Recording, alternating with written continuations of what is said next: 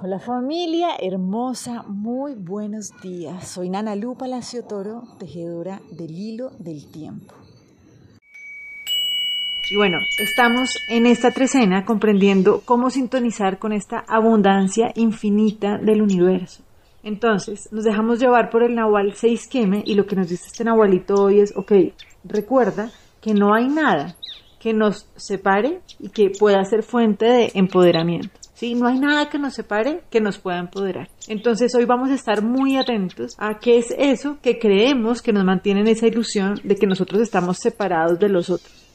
Entonces, esto es algo de mucho cuidado porque cuando hablamos de la manifestación, de la abundancia de la materia, necesitamos recordar, comprender al servicio de qué estamos poniendo esa manifestación. Entonces, si yo estoy manifestando algo para diferenciarme del otro porque yo sí tengo y el otro no, si yo me estoy identificando con mi cuerpo, creyendo que yo estoy aparte del otro, sencillamente lo que está logrando esto es generarme más y más desempoderamiento. Porque acuérdense que nosotros no somos un cuerpo, nosotros somos un espíritu y ahí es cuando comprendemos que no hay nada que esté separado. Sencillamente tenemos, claro, un cuerpo, tenemos una materia que tiene una, nos permite tener una experiencia, pero nosotros no somos eso y nosotros lo sabemos en lo profundo.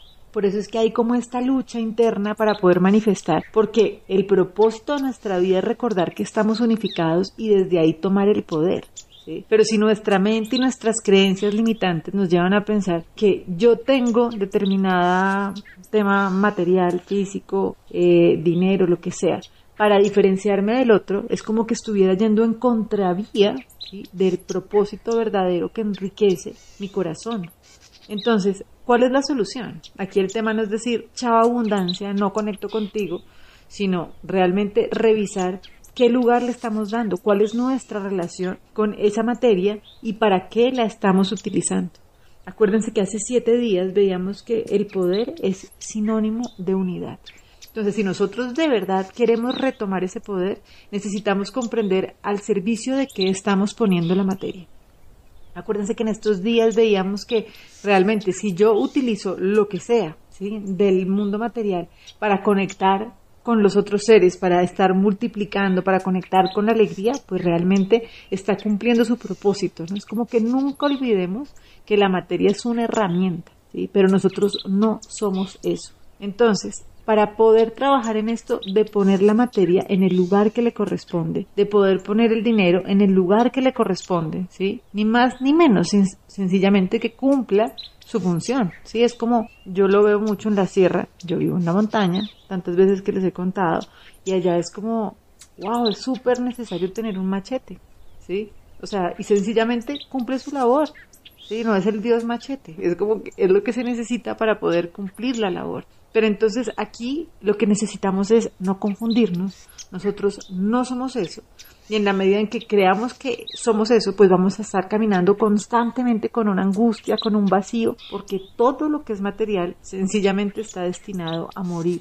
Entonces, hoy vamos a trabajar en esta creencia de que realmente esa materia nos puede definir a nosotros. Y para esto los invito a que trabajemos con la lección del curso de milagros. Hoy vamos a repetir esta frase. Dice, mi cuerpo es algo completamente neutro. Mi cuerpo es algo completamente neutro. Soy un hijo de Dios. ¿Cómo iba a poder ser también otra cosa? ¿Acaso creó Dios lo mortal y lo corruptible? ¿De qué le sirve al bien amado Hijo de Dios lo que ha de morir? Sin embargo, lo que es neutro no puede ver la muerte, pues allí no se han depositado pensamientos de miedo ni se ha hecho de ello una parodia del amor. La neutralidad del cuerpo lo protege mientras siga siendo útil. Una vez que no tenga ningún propósito, se dejará a un lado. No es que haya enfermado, esté viejo o lesionado, es que simplemente no tiene ninguna función. Es innecesario y por consiguiente se le desecha. Haz que hoy no vea en él más que esto, algo que es útil por un tiempo y apto para servir que se conserva mientras pueda ser de provecho y luego es reemplazado por algo mejor. Mi cuerpo, Padre, no puede ser tu hijo. Lo que no ha sido creado no puede ser ni pecaminoso ni inocente, ni bueno ni malo. Déjame pues valerme de este sueño para poder ser de ayuda en tu plan de que despertemos de todos los sueños que urdimos. Entonces, bueno, pues les mando un abrazo gigante y agradeciendo así que podamos irnos quitando todas esas capitas que nos mantienen separados para que realmente podamos utilizar esa manifestación para ayudarnos a crecer y a sintonizar esa abundancia que es la que nos pertenece. Bendiciones y que tengamos un día hermoso. Chao.